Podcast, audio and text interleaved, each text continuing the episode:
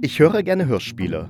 Doch welche lohnen sich, welche lohnen sich nicht? Wenn du dir auch diese Frage stellst, dann lohnt es sich auf jeden Fall in diesen Podcast reinzuhören, denn hier bespreche ich Hörspiele. Mein Name ist Thomas Kirsche. Ist Thomas Kirsche. Ist Thomas Kirsche. Thomas Kirsche.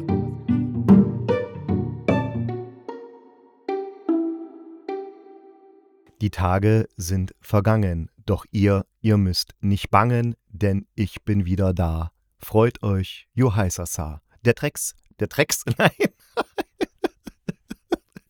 Nicht der Drecks-Hörspielkritiker, sondern nur der Hörspielkritiker ohne Drecks. Aber ich will gleich auf Drecks V zu sprechen kommen, deswegen hatte ich gerade Drecks im Kopf. Jedenfalls, der Hörspielkritiker ist wieder da und freut sich, dass ihr eingeschaltet oder, wie sagt man dazu, den Podcast aktiviert habt, um mir zuzuhören.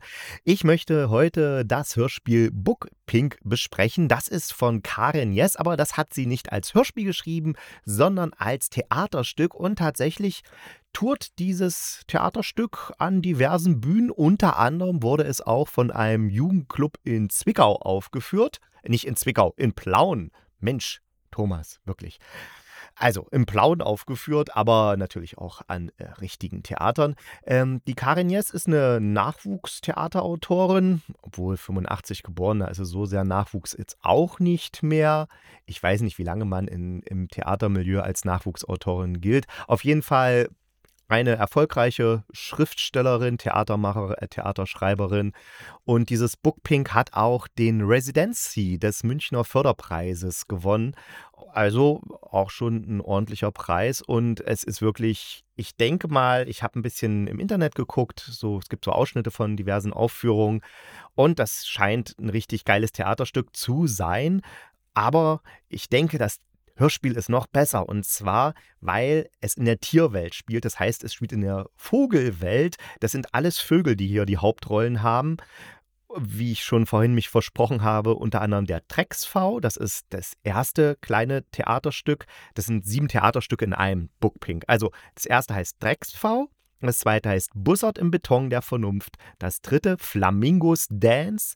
Das vierte die Sumpfmeise. Das fünfte die Pute, äh, nicht die, sondern nur Pute. Das sechste Pflücke den Buchfinken. Und das siebte Weiße Taube diese sieben kleinen Theaterstücke in dem, des großen Stücks Book Pink hat der kongeniale Leonard Koppelmann inszeniert und Leonhard Koppelmann ist uns allen ja noch sehr gut im Gedächtnis von Märchen und Verbrechen, die Gebrüder Grimm. Er hat auch der zweite Schlaf inszeniert oder diese ganzen Sachen hier Tod unter Lametta oder ABC des schönen Morgens. Also Koppelmann macht richtig geile Hörspiele und vor allen Dingen finde ich ihn richtig gut, wenn er Komödien inszeniert, weil er hat ein sehr, sehr gutes Timing-Gefühl, was ja bei Komödien absolut wichtig ist. Also wenn sich dann der Gag zu lange hinzieht, dann funktioniert es nicht mehr. Er weiß genau, wann der Schnitt gesetzt werden muss. Er weiß auch ganz genau, wie er seine Sprecher und Sprecherin anweisen muss, dass es eben komisch rüberkommt, was sie sagen, auch wenn es manchmal wahnsinnig ernste Themen sind. Und er hat auch ein geiles Musikgespür. Also zum Beispiel kommt jetzt in dem Hörspiel Beispiel dann äh, immer, wenn es um den Bussard im Beton der Vernunft geht, kommt dann ähm, Beton vor. Das Lied heißt tatsächlich Beton äh, mit Harry Rack von, den, von der Antilopen Gang. Also, wenn ihr mal, also das habe ich jetzt auch entdeckt, ich habe es mir gleich ein paar Mal so angehört. Also, Beton heißt das Lied einfach nur von der Antilopen Gang, aber unbedingt die Version mit Harry, Harry Rack, Rack, Harry Rack oder Harry Rack naja, Harry Rack hören, weil die ist richtig geil. Die Originalversion ist ein bisschen lahm. Ja, das kommt im Hörspiel vor, dann kommt noch dieses Peacock von Katy Perry vor, auch genau diese geile Stelle von diesem Lied, also die geilste Stelle im Lied, kommt dann auch im Hörspiel vor. Also man kann tatsächlich sogar noch ein paar Musikstücke in diesem Hörspiel entdecken. Und von der Machart her ist es so, dass diese sieben Geschichten miteinander verwoben sind. Also im Theater, wenn ich das richtig verstanden habe, sind sie nicht so verwoben, weil es einfach, glaube ich, von der Inszenierung her ziemlich schwer wäre. Aber der Drecksfall kommt eben am Anfang vor, dann switcht es zum Bussard, dann geht es wieder zurück zum Drecksv, dann switcht zu den Flamingos, dann wieder zurück zum Bussard und ja, und so verstricken sich diese ganzen Geschichten. Das ist jetzt auch nicht ablenkend oder dass man denkt, oh Gott, da komme ich ja gar nicht hinterher. Nee, weil es ist so, da gibt es unheimlich viel Stoff. Die Vögel erzählen total viel. Meistens äh, empfindet man es einfach nur als Quatsch und es ist sehr, sehr lustig. Aber man merkt auch immer den ernst, ernsten Hintergrund. Zum Beispiel bei der Geschichte Drecksfau.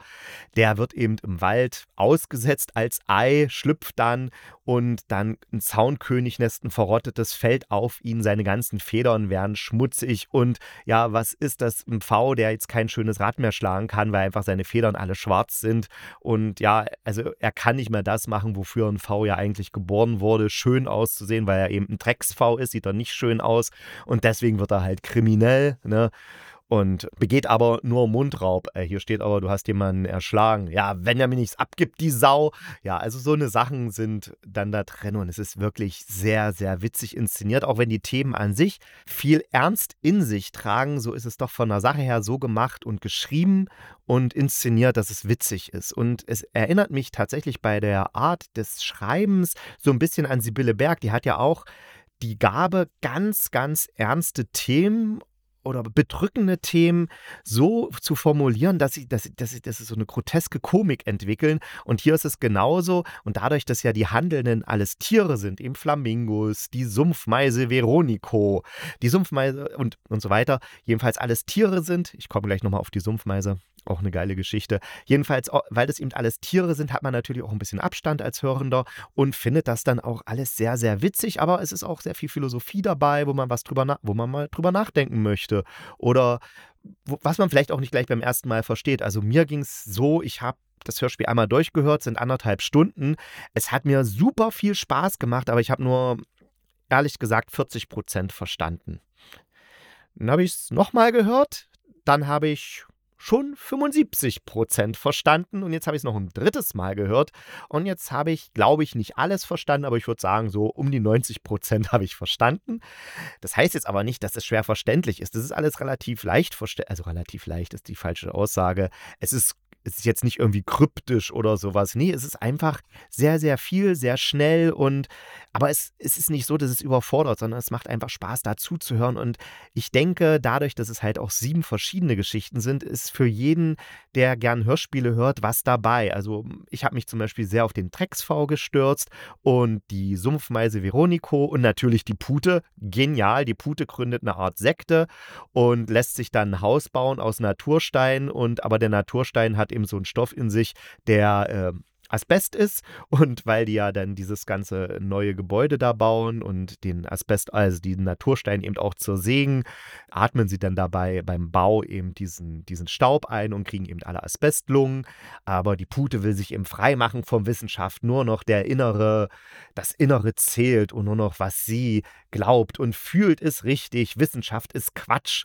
Ja, und äh, diese Haltung führte eben dann dazu, dass eben alle nachher an Asbestlungen sterben geile Geschichte, sehr witzig inszeniert. Der Drecksv ist eben so eine, so eine arme, verlorene Seele, aber er spricht so witzig, wie der spricht. Überhaupt die ganzen Darsteller, die jetzt mit dabei sind, das macht so einen Spaß, denen zuzuhören. Also Kathleen Gavlich ist mit dabei, die macht die Erzählerin, die spielt diverse Vögel und ja, Kathleen Gavlich ist klar, die kennen wir vor allen Dingen als Sprecherin der Sandy von SpongeBob Schwammkopf oder sie synchronisiert auch Elizabeth Banks äh, hier in den Tributen von Panem. Und ja, also eine ganz, ganz bekannte Stimme. Und sie macht so auch so viel Hörspiel. Und sie kann eben so richtig geil ihre Stimme verstellen, dass sie niedlich klingt, dass sie äh, grotesk klingt. Und also wirklich ganz, ganz toll. Und auch alle, alle anderen beteiligten Sprecherinnen und Sprecher wie Annika Baumann, Maximilian Brauer oder Gisa Flake, Marc Hosemann, Annika Meyer, Sascha Nathan, Paul Schröder, total, total genial die sprechen wirklich alle diese ganzen, ganzen Rollen, die da drin sind, mit verstellten Stimmen, äh, machen auch diese, diese Vogelsachen nach. Also der, der Drecksvor, der macht dann eben nochmal, oh, oh, wenn er, wenn er was sagt, aber er baut das eben nicht so, so, so künstlich ein, sondern das wirkt tatsächlich organisch, als ob jetzt der Pfau so sprechen würde. Und hier die Geschichte mit Veronico der Sumpfmeise, die die Männlichkeit ema endlich emanzipieren möchte, indem sie sich nicht mehr die Beine rasiert. Es ist ja klar, unter den Meisen sind die Männer halt die schönsten. Und, aber sie sieht es eben nicht mehr ein, sich die Beine zu rasieren. Und deswegen zieht sie los und möchte das männliche Bild der, der bei den Meisen ändern, indem sie ihm sich nicht mehr die Beine rasiert und auch sonst diese ganzen männlichen Vorurteile über Bord werfen will. Also eine ganz witzige Sache natürlich analog. Ich meine, sie heißt ja nicht umsonst Veronico. Also da ist ja der Name Veronika schon sehr nah. Also da gibt es wirklich ganz viel zu entdecken in dem Hörspiel. Und wie gesagt, das sind sieben kleine Stücke, die in einem ganzen Hörspiel in anderthalb Stunden verwoben werden.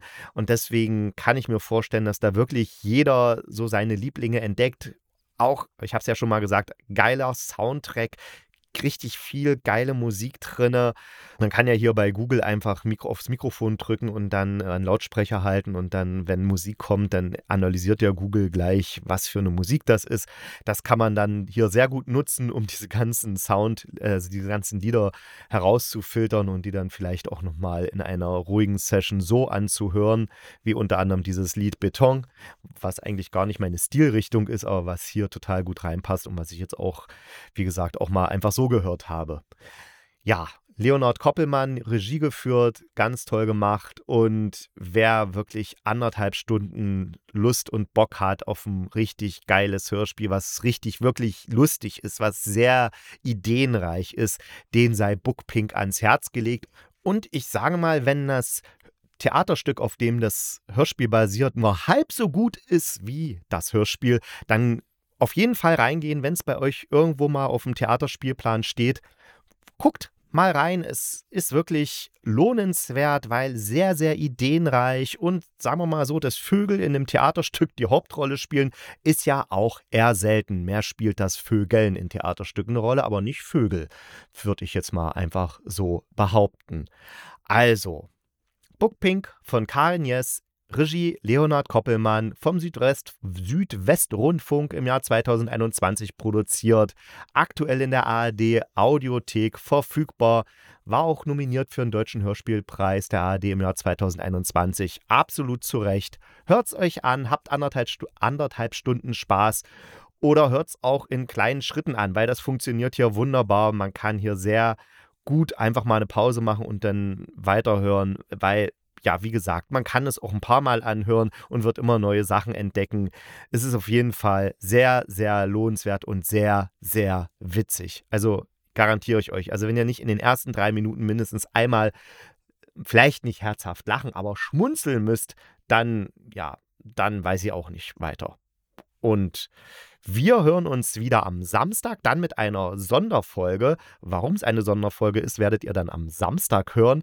Bis dahin wünsche ich euch eine gute Zeit und denkt dran, bleibt gesund und kugelrund. Dann beißt euch auch kein Pudelhund oder ein Drecksfau.